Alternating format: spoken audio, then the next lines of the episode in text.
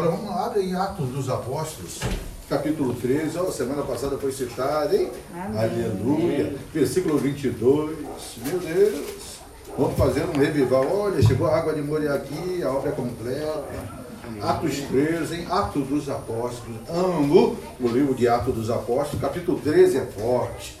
Porque quando o capítulo 13 ele foi gerado no coração de Deus, é um, um capítulo onde homens são levantados, separados pelo Espírito do Senhor, para fazer uma obra de, de poder e de maravilha através do Santo Espírito. E é bacana que nesse momento, Atos 13, nós estamos no, no ambiente da primeira viagem missionária de Paulo. Separado junto com Barnabé. Deus tem um particular com ele. E olha no versículo 22. E depois nós vamos fazer até a introdução usando a partir do versículo 16, tá bom? Olha que coisa linda. E tendo tirado a este, levantou-lhes o rei Davi, do qual também, dando testemunha, disse: Achei Davi, filho de Jessé, homem segundo meu coração, que fará toda a minha vontade. Senhor Deus e Pai, graças te damos, Senhor. É culto de celebração, Pai. Vemos celebrar, Senhor Deus, a Ti, Pai prestar culto a Ti, um culto racional, pelo um, um sacrifício vivo, santo e agradável, de estarmos em Aleluia. Tua presença, Pai, para compreender, Senhor Deus. A Tua voz por meio da Tua palavra, Pai. Amém. Confessamos com Tua igreja, Pai, total dependência para conhecer, agir e falar em Teu nome. Fala conosco, Sim, Pai. Nos ensina, Pai amado, sobre a vida de Davi, Pai. Personagem tão conhecido, Senhor. Aleluia. Tantas circunstâncias, Pai, permeiam a vida desse personagem, Pai. De vez em quando, Pai amado, nós viemos, Senhor Deus, trazer mais um pouco da vida do Teu servo, Pai. Que é para, a partir da vida dele, compreender aquilo que Tu tem com as nossas vidas Amém, também, Pai. Nos ensina, Senhor Deus, sobre a vida de Davi, Pai. Nos ensina, Pai, porque o Senhor achou, Pai. Nos ensina, Pai amado, sobre, Pai amado, ah, Pai amado, o, o momento, a questão de ele ser filho de Jessé, Pai. Mas também nos ensina, Pai, porque ele é um homem segundo o teu coração, Pai. É, Senhor. Nos ensina, Senhor. É isso que te pedimos nesta noite, já desligando toda a retaliação do mundo espiritual, para que tenhamos no teu cenáculo a liberdade de pregar até o final, Pai. Amém. Não nos deixe sair como nós entramos, Senhor. Não nos deixe sair como nós entramos, Pai. Nos dê a nossa porção nesta noite, Pai. Através da vida do teu servo Davi, Pai. Através do poder da tua palavra, através do poder do teu Espírito. E através do poderoso nome de Jesus. É isso que nós oramos crendo, pelo poderoso nome de Jesus. Amém? Amém. Repetindo, hein? E tendo tirado este, levantou-lhe o rei Davi, da qual também, dando testemunho, disse: Achei Davi, filho de Jessé, homem segundo meu coração, que fará toda a minha vontade. Aleluia. E é bacana que Davi é um, depois de Jesus, acho que é um personagem né, mais citado e falado, não é isso? Quem não conhece a famosa história de, de Davi contra o Golias. Ah, Olha, todo mundo conhece. Todo mundo conhece a história do gigante, porque também nós temos os nossos gigantes. Nós temos os nossos gigantes que de vez em quando levantam em casa. Nós temos os nossos gigantes que levantam de vez em quando em nossa trajetória pessoal. Mas né, na nossa trajetória, naquilo que Deus tem proposto também, no nosso íntimo, também de vez em quando levanta gigantes. Às vezes são gigantes que são levantados por aquilo que nós permitimos que aconteça. Às vezes são gigantes que se levantam nas situações que vão permeando aquele momento, mas Deus tem um propósito. Com cada circunstância que acontece com nossas vidas. Por isso que cada gigante que se apresenta, Deus nos dá estratégia para que ele venha cair no poderoso nome de Jesus. Amém. E é bacana que quando o apóstolo Paulo chega nesse momento, no testemunho de Paulo em Antioquia, a partir do versículo 16, ele começa, na sua primeira viagem missionária, trazer uma lembrança para o povo escolhido. Porque de tempos em tempos, Deus sempre levantava um povo. Ele queria que aquele povo que foi separado para ele fosse testemunho vivo do seu poder e da sua unção. Porque de tempos em tempos, o povo gerava uma dúvida. Deus é Deus, não é isso? Em tempos em tempos que você vê que o próprio povo que viu o mar sendo, não é isso? Sendo aberto para passar pé enxuto, meu amado. 40 anos viveu naquilo que Deus podia lhe dar de melhor. Pão do céu, água fendida da rocha. O povo não perdeu nada, mas mesmo assim reclamava do Senhor. E quando o apóstolo Paulo chega nesse momento, no versículo 16, só para a gente fazer esse plano de fundo, para quando chegar até Davi nesse momento, olha o testemunho de Paulo em Antioquia, que agora ele começa a pregar numa sinagoga, lembrando ao povo judeu que o Messias já havia se manifestado.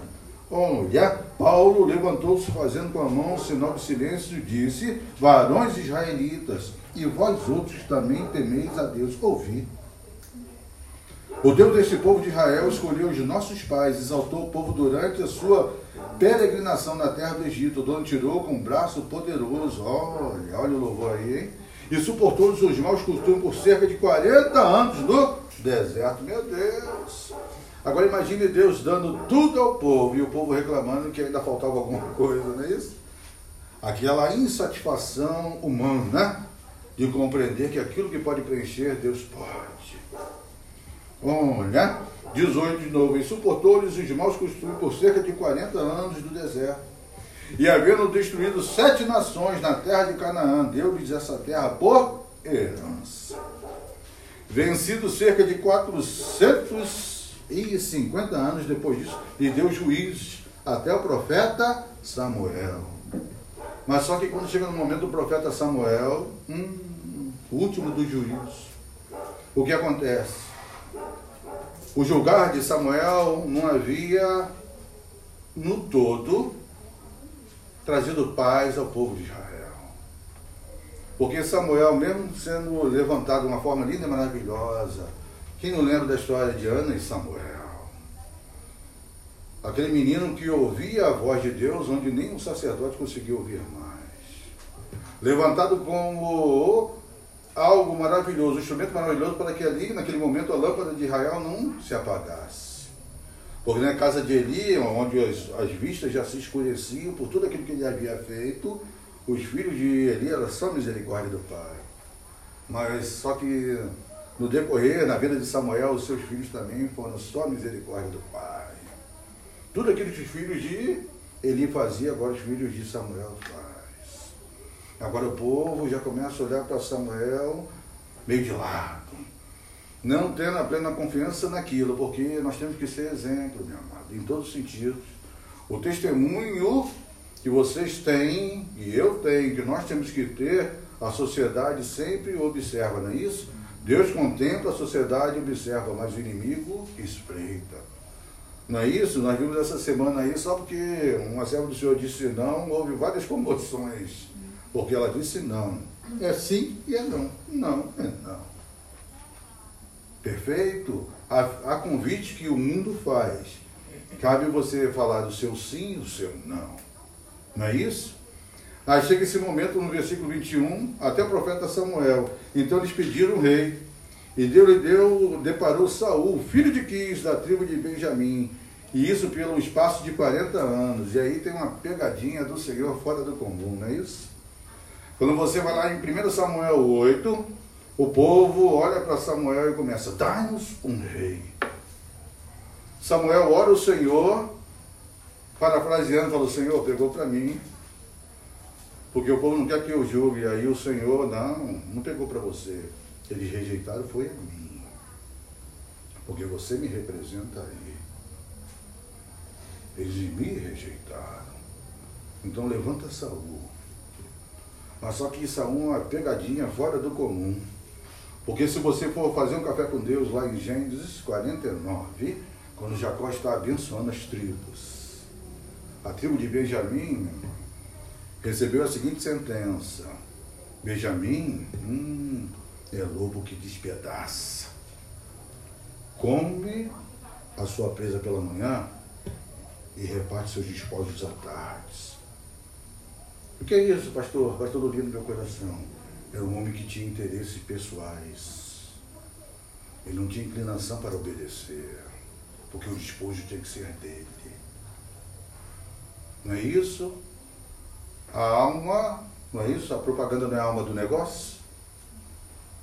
Não é isso?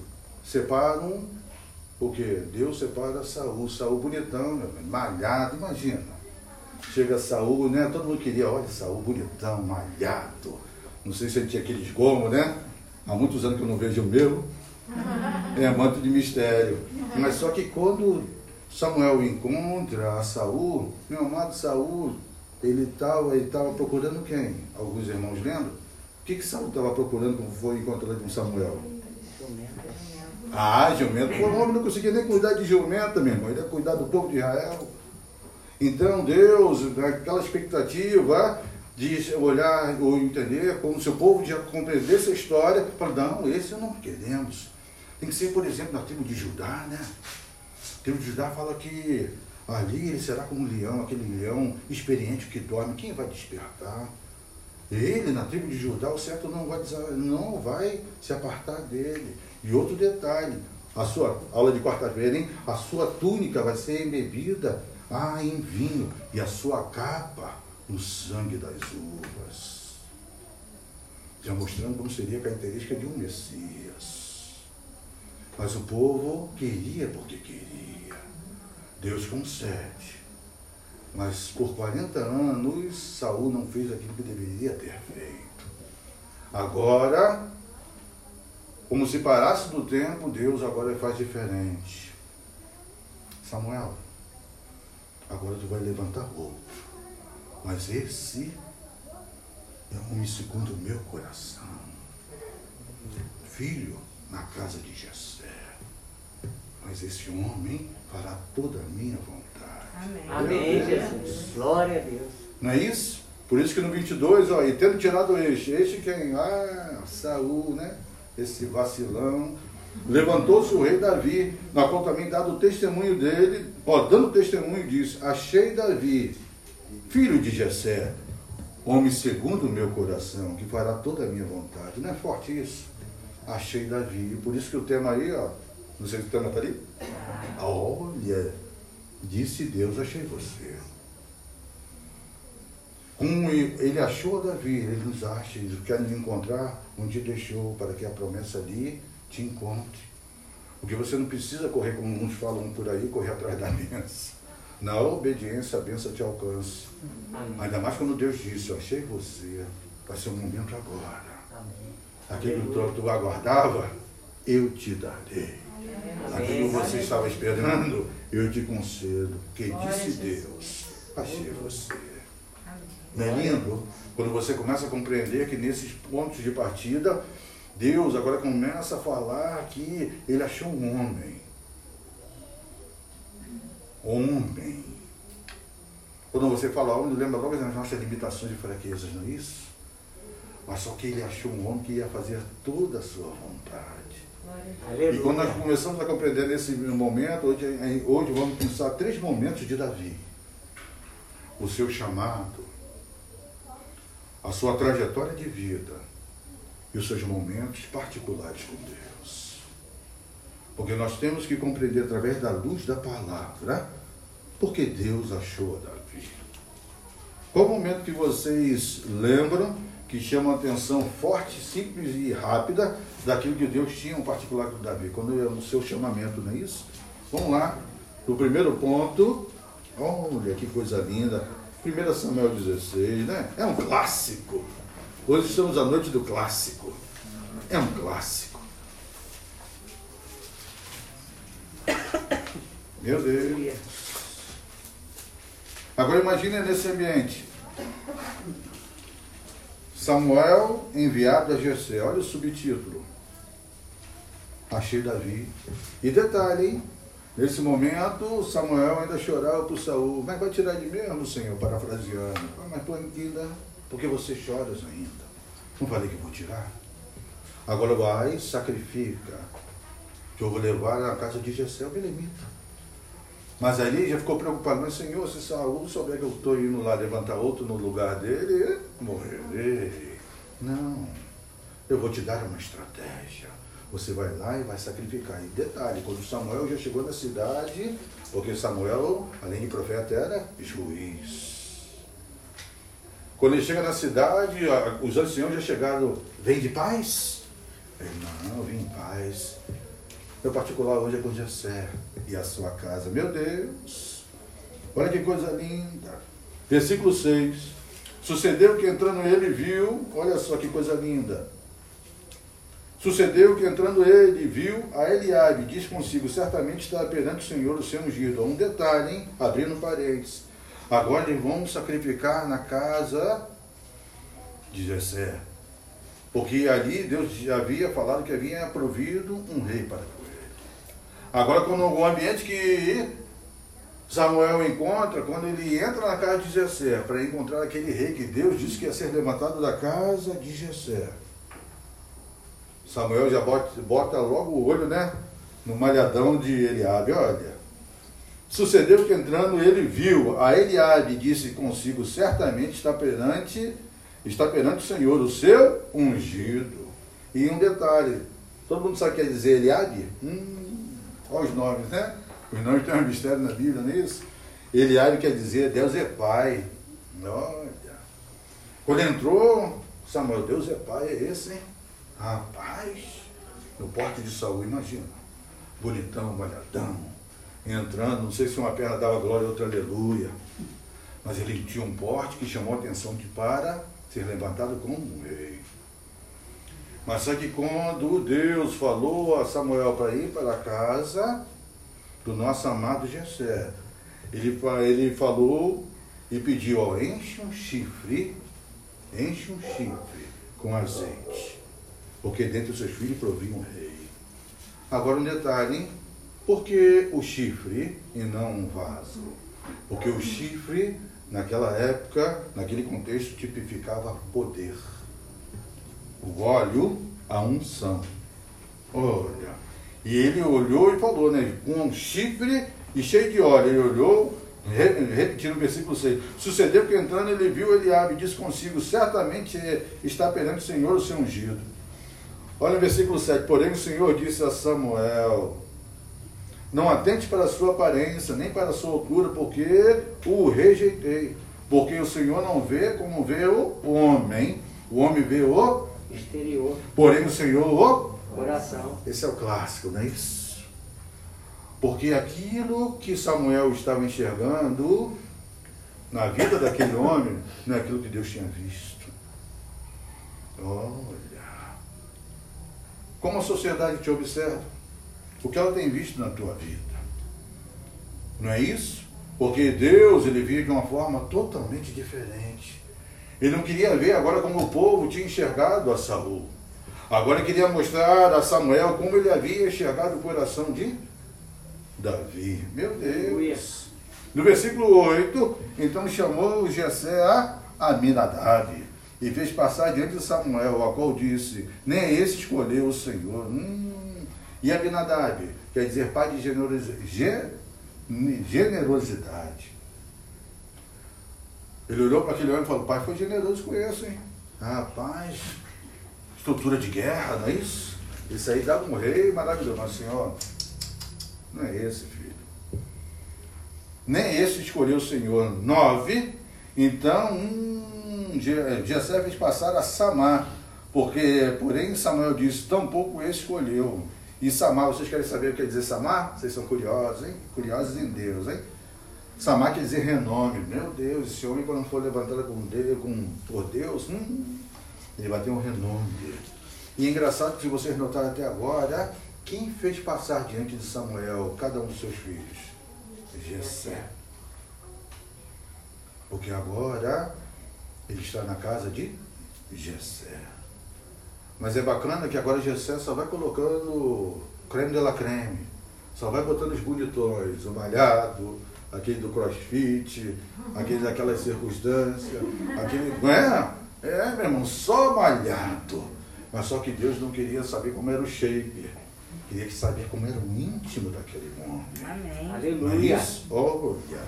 Porque um detalhe lindo e maravilhoso. Rei Rei representa Deus na terra.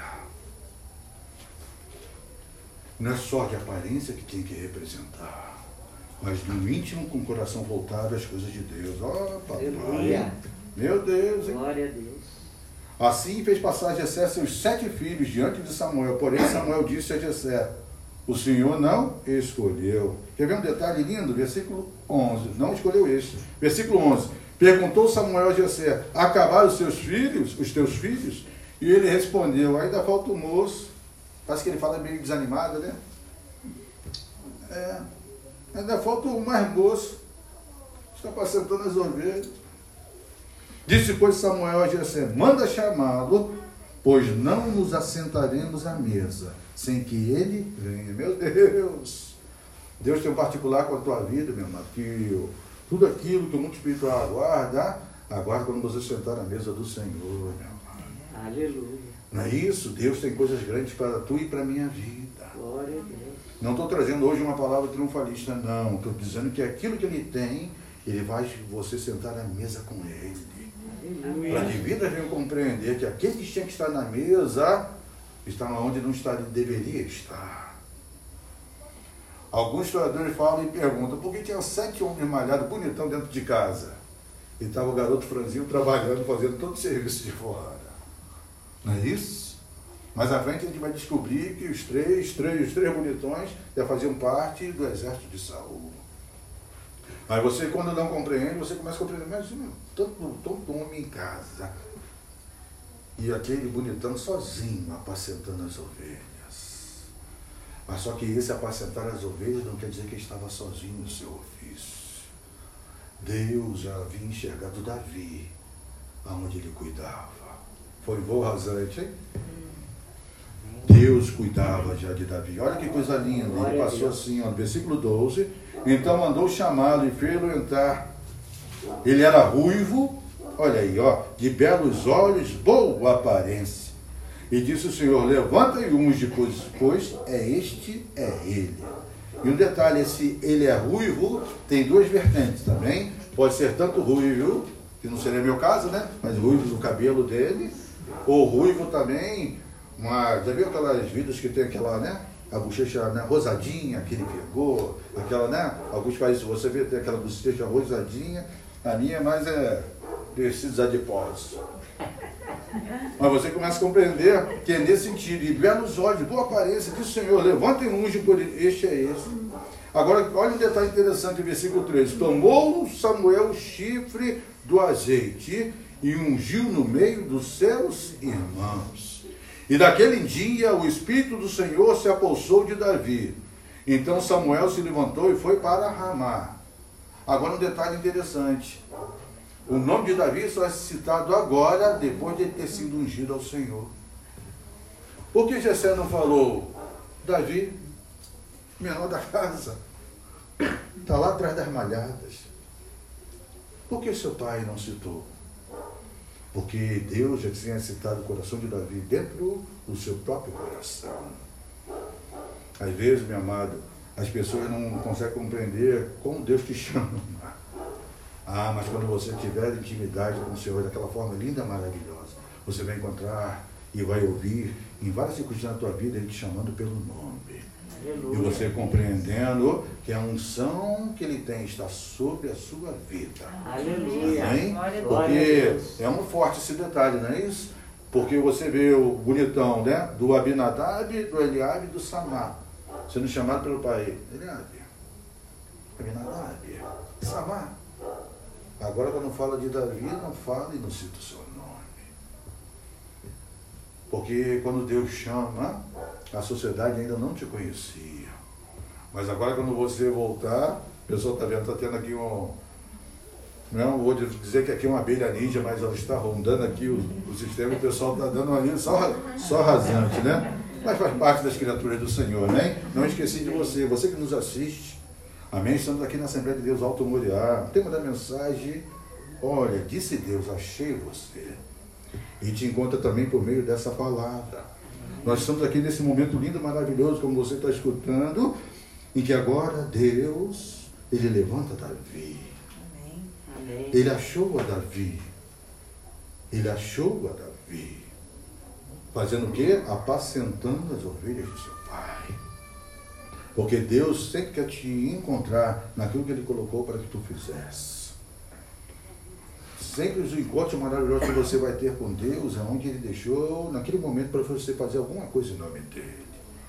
Aí você vai compreender que quando a unção foi para a sua vida, lembra que eu te falei que o chifre tipifica o poder, poder na nossa, no nosso contexto é a possibilidade de poder fazer de uma forma melhor Porque Deus te capacita a fazer.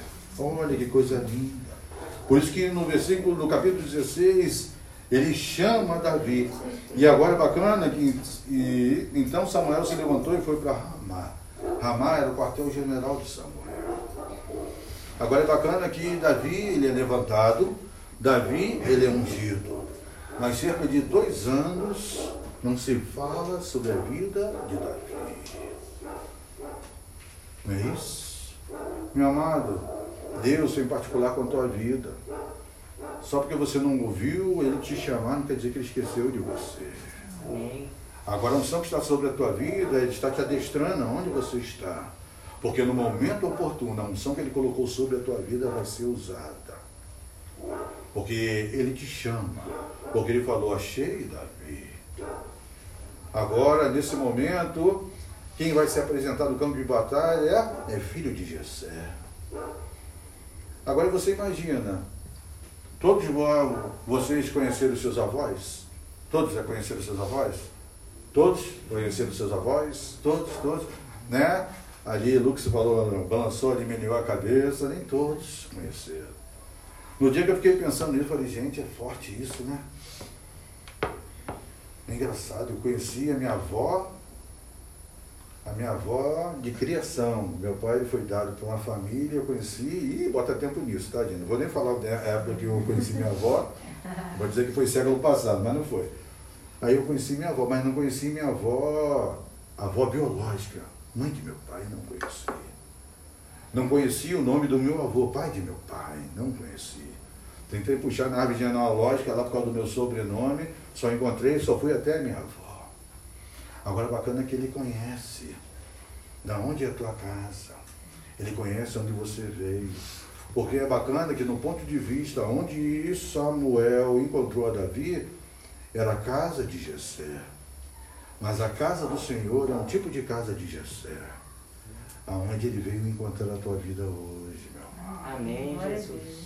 Hoje ele veio ungir a tua vida, capacitar a tua vida, para quando você voltar para os seus afazeres, pode ser até atrás das valhadas, você não vai voltar da mesma forma em que você entrou na casa de Jessé. Meu Deus. Ei, olha só, o filho de Jessé, capítulo 17, outro clássico, não é isso? Meu Deus. Subtítulo aqui, o desafio de Golias, que nós falamos, e até a Lux orou hoje, né, sobre o gigante, né, Lux? É, oração profética, né? Daqui a pouco se levanta em um vale, uma batalha.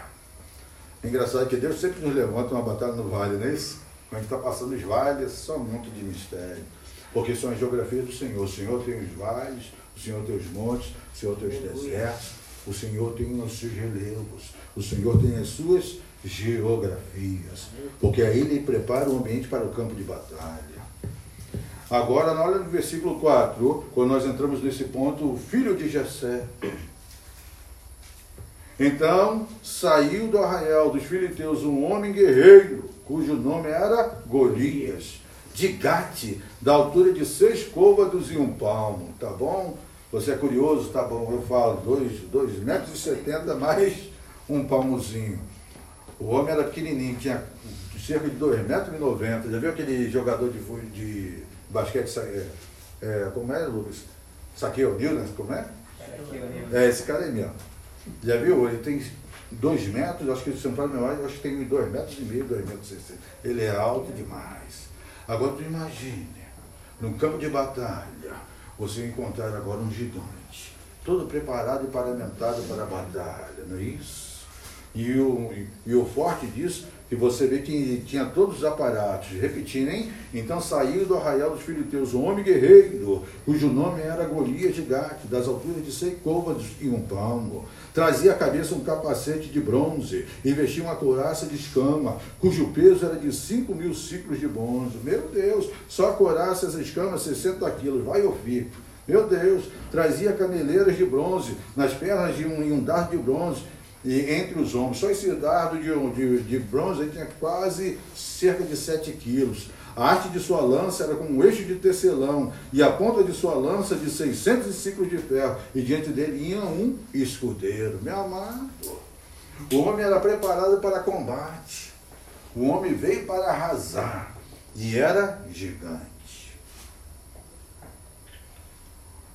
No versículo 8: Parou, chamou as tropas de Israel hum, e disse-lhes: Para que saiais formando vós em linha de batalha? Não sou eu filisteu e vós servos de Saul? Hum, chamou Saul, chamou Saul para a briga. Escolhei dentre vós o quê? Um homem. Um homem que desça contra mim. Meu Deus. Deus não está procurando Davi homem segundo o seu coração. Agora, o um mundo espiritual, tipificado agora por Golias, ele pede um homem. Pede um homem. Manda um homem. Agora imagina esse clima. Versículo 9. Se ele puder pelejar comigo e me ferir, seremos vossos servos. Porém, se eu vencer e ferir, então serei os nossos servos e nos servireis. Disse mais o filisteu: Hoje aponto as tropas de Israel, dai-me um homem para que ambos pelejamos. Olha que detalhe, hein? Aquele bonitão que foi pedido, né, para ser rei de Israel. E ouvindo Saul e todo Israel essas palavras dos filisteus, espantados e temeram muito. Meu Deus, não era de Saul, agora, está comigo, eu vou. Ninguém se mete não. Eu vou em nome do Senhor. Mas toda vez que você vê Saul em batalha, ele está de lado, tem situa situações que ele está debaixo de romeiras, ele está sempre procurando uma forma de ir alguém no lugar dele. Eu sou rei, mas envia outro. Não é isso? Meu amado, nós temos as nossas responsabilidades pessoais em nossas batalhas também. Tem momentos que o Senhor vai nos chamar a alguma batalha que agora é você que tem que entrar na peleja. Em nome do Senhor, mas você que tem que entrar na peleja. Em nome do Senhor, mas você que tem que estar na peleja. Agora, ele começa a afrontar. Chega nesse momento, Jessé quer saber como estão os seus filhos. O bonitão olhado, Eliabe, né, Abinadab e Samar, que agora estão nas fileiras dos exércitos. Aqui, nesse ponto, já passaram dois anos desde que o nosso amado Samuel foi na casa de Jessé, o. Dois anos que Davi tinha unção sobre a vida dele. Disse alguns historiadores que os irmãos pensaram que Samuel ia levantar ele somente como um profeta. Vai ser um profeta. Não vai passar disso não. Rei não, rei não. Isso aí hum, não é nada a casa. Isso não serve para nada, nem isso. Tantas vezes vocês já escutaram na, na sua vida que já não serve para nada. Hum, isso aí é isso, tem entenda, meu Deus. Nem Deus pode te usar, meu Deus. Tem pelejas, meu irmão, em ambiente de batalha, que você está já travando batalhas que só você conhece, só você sabe. Não é isso? Tem campos de batalha que fazem parte da trincheira do teu coração, meu amado. Quem está te dando habilidade é o Senhor. Para quando chegar as grandes batalhas, você se apresentar como Davi vai se apresentar daqui a pouco. Porque quem deveria se apresentar na batalha não quis. Não é isso? Sauzão bonitão, malhado, desde que nem cuidava da, da jumenta conseguia cuidar. Mas agora, ele como rei, representando Deus na terra, que tomar parte nessa batalha. Mas ainda não toma. Agora Jessé quer saber como estavam seus filhos. Manda agora Davi pegar aquele farnel gostoso, né? Pega queijos. Leva coisas maravilhosas para os capitães. Mas pega um sinal os teus irmãos para saber se eles estão bem. E Davi, que estava atrás da malhada, não deixou a obra de qualquer maneira, deixou alguém no lugar dele e foi lá ver como estavam os seus irmãos. Mas quando aquele jovem começa a chegar e começa a ouvir, ué, que barulho é esse? Porque naquele momento, imagino eu, só dava para ouvir a voz de Golias, né? Batendo no peito, sou filisteu. E rapaz, Dagon é meu chefe, olha. Não é isso? Porque é a luta espiritual, filho. Só um ambiente de Dagon, um ambiente de Golias, para o povo de Israel. Do povo que tinha um Deus todo-poderoso, que com prodígios e maravilhas tirou o povo da escravidão. Meu amado, você não pode esquecer a história que Deus tem na tua vida. Amém. Na primeira luta, não esqueça a história da tua vida com Deus. Para que Deus venha manifestar em ti a sua trajetória de vida. Amém. Não é isso? Chega nesse momento, agora Davi ele começa a ouvir esses rumores. Ouvindo esses rumores, agora ele fala, não, deixa comigo. Já que pode, né? Olha no versículo 31. Um salto para o futuro. E ouvindo essas palavras que Davi falara, amém? Virar na página. Ouvindo as palavras que Davi falara, anunciaram a Saul que mandou chamá-lo. Olha que Davi disse. Não é isso que Saul tinha que ter dito, mas quem disse foi Davi. Davi disse a Saul: Não desfaleça o coração de ninguém. Por causa dele, teu servo irá peleja contra. Contra. O filisteu. Hum, meu Deus. Porém, Saul disse a Davi, não é isso? Agora Saul entra, né? Pô, meu irmão, você? Deixa eu dar uma olhada. Deixa eu olhar de cima e embaixo. Deixa eu olhar de novo. Posso falar um negócio contigo? Quanto filisteu, não poderás ir para a peleja com ele, pois tu é ainda moço. Ele é guerreiro desde a sua mocidade, não é isso? Os olhos do homem, não é isso? Olha os olhos do homem. A peleja lá com. Aí, é filho de Jessé. Filho de Jessé. Não, diz que vai. Filho. Vou até repetir, filho. Quanto o filisteu não poderá ir para a peleja com ele, pois tu é ainda moço. Diz que ele é guerreiro desde a sua mocidade. Hum, respondeu a Davi a Saul. Hum, aqueles que têm os olhos em Deus. Teu servo apacentava as ovelhas de seu pai. Quando veio um leão ou um urso e tomou um cordeiro do rebanho, eu saí após ele e o feri e o livrei, e o cordeiro da sua boca, e levantando-se ele contra mim, agarrei-o pela barba, feri e o matei. Meu Deus! O filho de Jessé, no currículo vitae dele, tinha batalhas contra o leão e contra o urso. Currículo vitae? Tá bom. Tradução literal do currículo: trajetória de vida. Enquanto as dificuldades estavam ali, onde cuidava das coisas do seu pai, quando se apresentava um inimigo, os outros monstros, os outros gigantes, como um leão e um urso, ele ia, perseguia, tirava a ovelha da boca e quando ele avançava, ele segurava pela barba e o matava. Meu amado, quem lembra daquelas histórias do mundo animal, não é isso? Quando eu era pequenininho, quando chegava em casa, tu via aquelas histórias, né? Mundo animal. Meu amado, desde aquela época eu sei que um leão adulto, ele, a língua dele é tão áspera que ele pode, só com a lambidinha para saber se a carne é de primeira ou de segunda, no peito de um homem adulto, ele consegue tirar a pele do peito de um homem adulto, pela aspereza da sua língua, filho.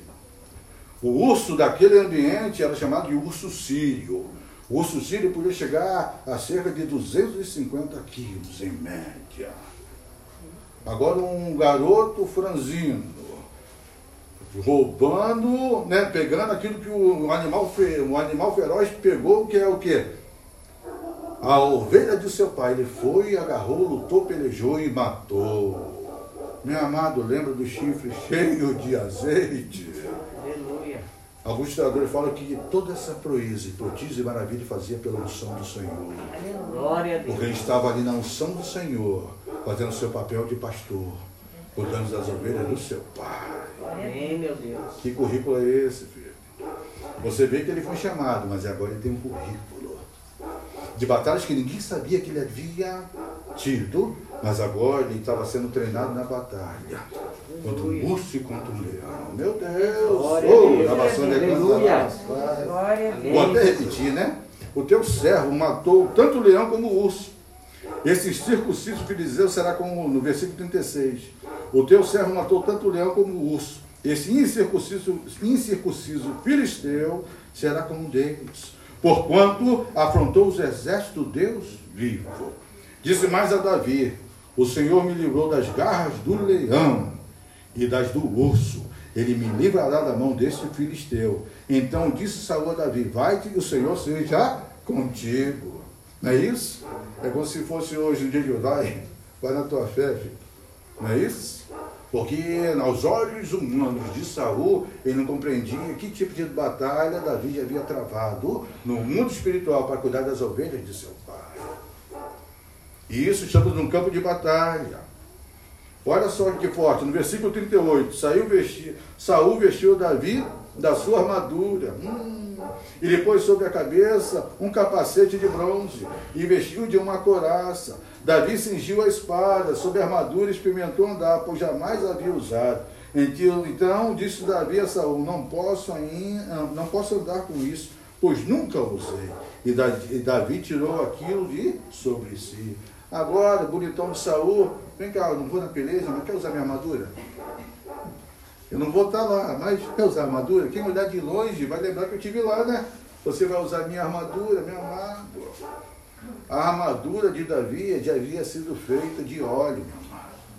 Era o tamanho exato daquilo que o óleo estava sobre a vida do nosso amado. A de Saul, meu irmão, era de bronze. Agora de Davi era de óleo. Agora não, não posso cobrir aquilo que Deus tinha colocado sobre a minha vida através das armaduras humanas. Porque aquilo que Davi tinha era celestial. Abre um parênteses aí, hein? Glorifica o Senhor, meu Deus. Aleluia. Glória a Deus. Tranquilo até aí? Amém. Amém. Deus te achou aí? Amém. Amém. Agora um detalhe. Agora o que o filho de Jessé faz, no versículo 40 tomou o seu cajado nas mãos. Hum. E olha que esse versículo 40 aí, ele é cheio de simbolismo. Que pode, hein? Olha que coisa linda. Tomou o seu cajado nas mãos, escolheu para si cinco pedras lisas do ribeiro e pôs no alforje de pastor, que trazia saber no surrão. E lançando a mão da sua funda, foi-se chegando ao filisteu. Agora, Davi, como pastor de ovelha, começa a se amar das armas que ele conhecia. Quando você fala aqui, ó, tomou o seu cajado nas mãos, meu Deus, autoridade de resgate, é isso? Quando você fala aqui, ó, escolheu para si as cinco pedras, cinco pedras lisas do ribeiro. Essas cinco pedras lisas do ribeiro têm vários simbolismos, fortes demais. Primeiro, número 5 da Bíblia para o número da graça. Por isso que nós temos em Efésios 4,11 os dons ministeriais, não é isso? Porque Deus tem um chamado ministério para cada um. Lembra lá da, da regra da mãozinha? Apóstolo, profeta, evangelista, pastor e mestre. O apóstolo hoje ele aponta para o missionário, não é isso?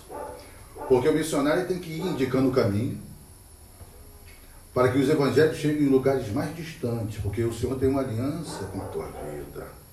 Mesmo que você seja o menor na casa, o Espírito Santo te capacita para você ser mestre na tua palavra, na palavra dele. Porque o ambiente pastoral e o de mestre se entrelaça, porque quem cuida, ensina, e quem ensina, cuida. Eu não sei aquilo que o Senhor vai te levantar, mas basta somente você compreender aquilo que ele tem te chamado. Aleluia. Porque quando você vai exercitando, o dedo que toca todos é o que seria do apóstolo, hoje aponta para o missionário. É o único dedo que toca em todos, porque você vai ter que indicar o caminho, mostrando o Evangelho do Senhor, a sua aliança, ensinando o caminho do Senhor. Agora, o que, que ele tem? Quando você começa a compreender isso, ele pegou somente cinco pedras do ribeiro aquelas pedras lisas sendo trabalhadas com o tempo. Não eram pedras pontiagudas, eram pedras que foram trabalhadas com o tempo. Amado, aqui uma maturidade, o tempo traz ao, ao teu ministério, ao meu ministério, maturidade. Para você compreender no tempo oportuno aquilo que ele tem te chamado. Por isso que nosso amado Davi agora pega cinco pedras no ribeiro. Olha que coisa linda. Diz que ribeiro também é forte. É um tipo do Espírito Santo. Porque o Espírito Santo ele vai trabalhando nas pedras, vai trabalhando em nossas vidas. Porque quando chegar a batalha, ele vai te mostrar a arma certa de você combater aquilo que mais te aflige a tua vida. Amém. Olha outro simbolismo forte. E pôs no alforje de pastor. Esse alforje ele aponta para os dons espirituais. Você vê que tem um alforje e você tem um, um surrão. Qual a diferença de surrão e alforje, alforje, surrão, surrão e alforje? Porque surrão é como se fosse aquela bolsa maior. O alforje era guardado dentro desse surrão. Aquilo que Deus tem para nossas vidas, nós temos que guardar. Para que seja usado no momento oportuno. Porque com os dons espirituais você conhece, age e fala, meu amado. Vai fazer e lutar contra situações e circunstâncias que você pensa que não é apto para lutar. Mas Deus está te capacitando para isso. Aleluia. E Davi foi buscar aquilo que ele conhecia como armas. Usa aquilo que você já conhece como palavra do Senhor, meu amado. E vai te dar vitória nas pelejas. Aleluia. Meu Deus, oh, Rabassou de Cantarabassai. E aqui, ó, e, e lançando, né, lançando a mão da sua funda, foi chegando ao filisteu. Meu Deus. Agora chega nesse momento, o filisteu já começa a olhar para ele e indaga, pô, você está vindo assim, dessa forma, só com paus, eu sou algum tipo de animal, tipo de cachorro? Olha que Davi fala no 45. Davi, porém, disse ao filisteu, tu vens com, contra mim com espada e com lança e com escudos. Eu, porém, vou contra ti. Em nome do Senhor dos Exércitos, o Deus dos Exércitos de Israel, a quem tens afrontado. Olha o 47. Saberá toda essa multidão que o Senhor salva não com espada, nem com lança, porque do Senhor é a guerra, e ele vos entregará nas nossas mãos. Meu Deus. Aleluia. Ele tem a sua arma. Ele vai te adestrar. E no momento certo, você vai compreender como usar as armas de Deus. Você vê que Golias, esse bonitão, e Golias é forte, quer dizer abismo. Meu amado gigante vem para te separar de tudo aquilo que você acha, tudo aquilo que você compreende. Ontem eu ouvi uma, uma etimologia da palavra amor que eu fiquei assim pensando, rapaz, que forte, hein? Em algumas línguas, o amor sabe o que quer dizer? A ausência de morte. Em algumas línguas, o amor quer dizer a ausência da morte. Perfeito? Porque quando tem amor, a morte se prevalece. Agora, quando você ama e coloca o teu coração naquilo que você compreende, aquilo que é o propósito da tua causa, meu amado, situações vão modificar de tal forma que você vai apresentar e vai dizer que ó, o Senhor da guerra é meu Senhor. Glória a E Deus. Ele que vai nos dar a, a vitória nessa batalha aí. ó. Meu Deus, oh, aleluia. Glória a Deus. Meu Deus, ele foi chamado, agora o filho de Davi está se apresentando, o seu currículo no meio da batalha. Davi meteu a mão no alforge, no 49, ó, Davi meteu a mão no alforge hum, e tomou dali uma pedra. Quantas pedras? Uma. Quantas pedras? Uma. Não é, não é foram cinco que ele pegou? Mas ele está usando? Ah, porque Deus tem uma pedra para você, meu amado. Deus tem um ministério para você. Davi só precisou de uma pedra para vencer um gigante. Meu Deus. Aleluia. Davi meteu a mão no alforje e tomou dali uma pedra e com a funda atirou e feriu o filisteu na testa e a pedra encravou na testa e ele caiu com o rosto em terra. Olha o versículo 50. Assim prevaleceu Davi contra o filisteu, como uma funda e com uma e o feriu e o matou. Porém, não havia espada na mão de Davi, meu amado. Não havia o que na mão de Davi? Não havia espada, meu amado. Ele venceu com aquilo que era a arma do seu dia a dia. Ele venceu com a unção do dia a dia. Ele venceu com aquilo que ele conhecia no seu ambiente, onde, onde ele acontecia. Meu amado, você vai vencer no joelho. Você vai vencer na oração, você vai vencer no jejum, você vai vencer na palavra, você vai vencer naquilo que Deus tem preparado para a tua vida. Porque para a tua vida basta somente uma pedra Aleluia. do ribeiro. Meu Deus! Glória a Deus. E qual seria essa pedra? Qual pedra que você vai pedir para o Senhor nessa noite, não é isso? Senhor, aflorece o meu ministério. Porque ministério é serviço. É quando você começa a exercitar no teu dia a dia aquilo que Deus pode fazer em todos os momentos da batalha, porque Ele quer te capacitar. Mas tem um detalhe, versículo 58. Então Saul lhe perguntou, de quem és filho, jovem? Respondeu Davi. filho do teu servo Jessé, o Belenita. Um detalhe, Saul foi perguntar a Davi de quem ele era filho. Davi já tinha, já tinha estado na, né, no palácio com Saul para expulsar através das harpas né, os louvores, o espírito maligno que Deus tinha mandado da parte dele, quando o Espírito do Senhor saiu da vida dele, e o Senhor mandou um espírito maligno da parte dele para atormentar. Você vê que Saul tinha recebido tanta coisa e não compreende nem as pessoas que tinham abençoado a vida dele, vida dele naquele momento. Às vezes, meu amado, você vai fazer tantas coisas para que você pense que mais compreender daquilo que você fez. Mas vão ter dificuldade de compreender aquilo que você fez no Senhor. É forte, mas é verdade. Porque o filho de Jessé, que foi levantado, que foi usado logo depois da sua unção para libertar o próprio Saul. E o próprio Saul não compreendia nem lembrava quem era Davi. Meu amado, por favor. Às vezes nós temos que compreender aquilo que Deus tem feito com as nossas vidas. Porque eu achei o Davi, o filho de Jessé, foi levantado ali de uma forma linda e maravilhosa. Nós vimos que o seu currículo vitae, a sua trajetória de vida, foi em batalhas que ninguém havia compreendido que ele tinha pelejado para cuidar de tudo aquilo que o pai dele tinha colocado na mão dele. O Senhor Deus colocou várias situações em nossas mãos, meu amado, para que na unção do Senhor e no seu poder você venha vencer essas batalhas também. Amém, Jesus. E vidas vão Glória a falar, vão chegar e vou olhar para tua casa e vou falar assim, é filho de, filho de João, ó, é filho de Alessandro. Ah, já pensou? Filho de Sergião, hein? Vou até profetizar já. Filho de Sergião, filho de Carlos, hum, filho de Alci, hein? Filho de Lucas. Marido da graça, hein? Olha, não é isso? Quando você começar a compreender que aquilo que Deus vai fazer com a tua casa, por aquilo que você compreender como unção que Ele colocou, nas batalhas que Ele tem com a tua vida, só precisa de um apetrecho para você poder vencer. E quando você chega nesse momento, da, desse momento da, do chamamento de Davi, você fala, viu que nós falamos sobre Davi. Ele foi chamado, o seu currículo de trajetória. Mas chega um momento e quando você compreender e você receber tudo aquilo que Deus preparou para a tua vida, não esqueça da tua casa.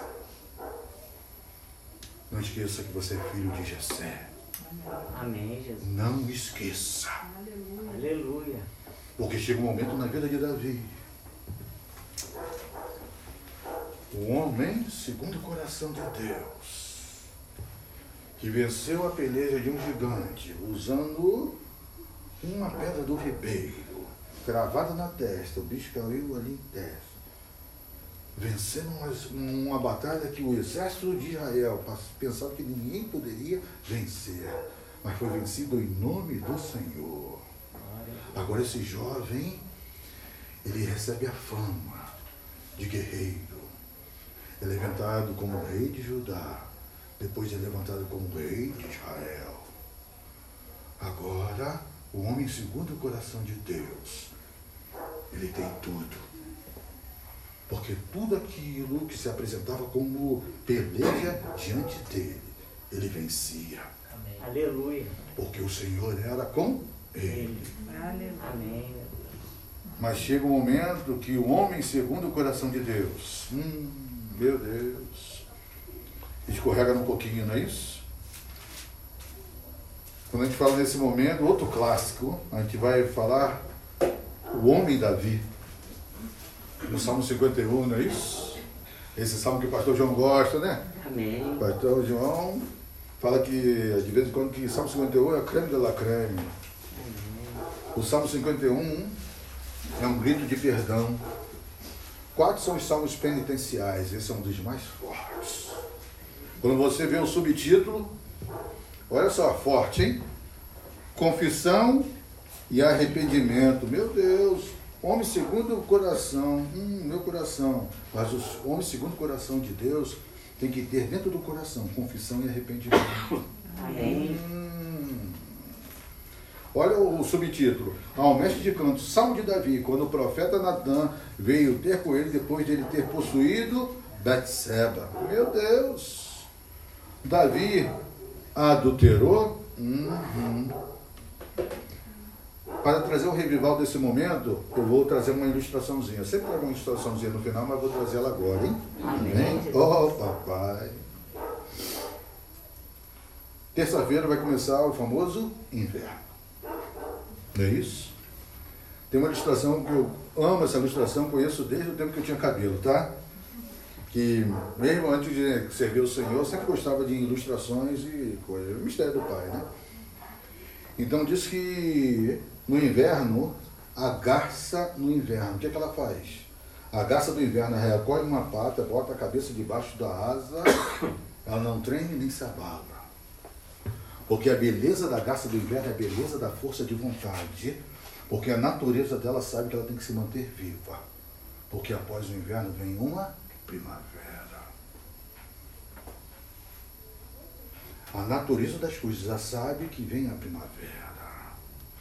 As regiões geladas, onde tem ali aquele inverno forte, quando chega a primavera, o gelo derrete.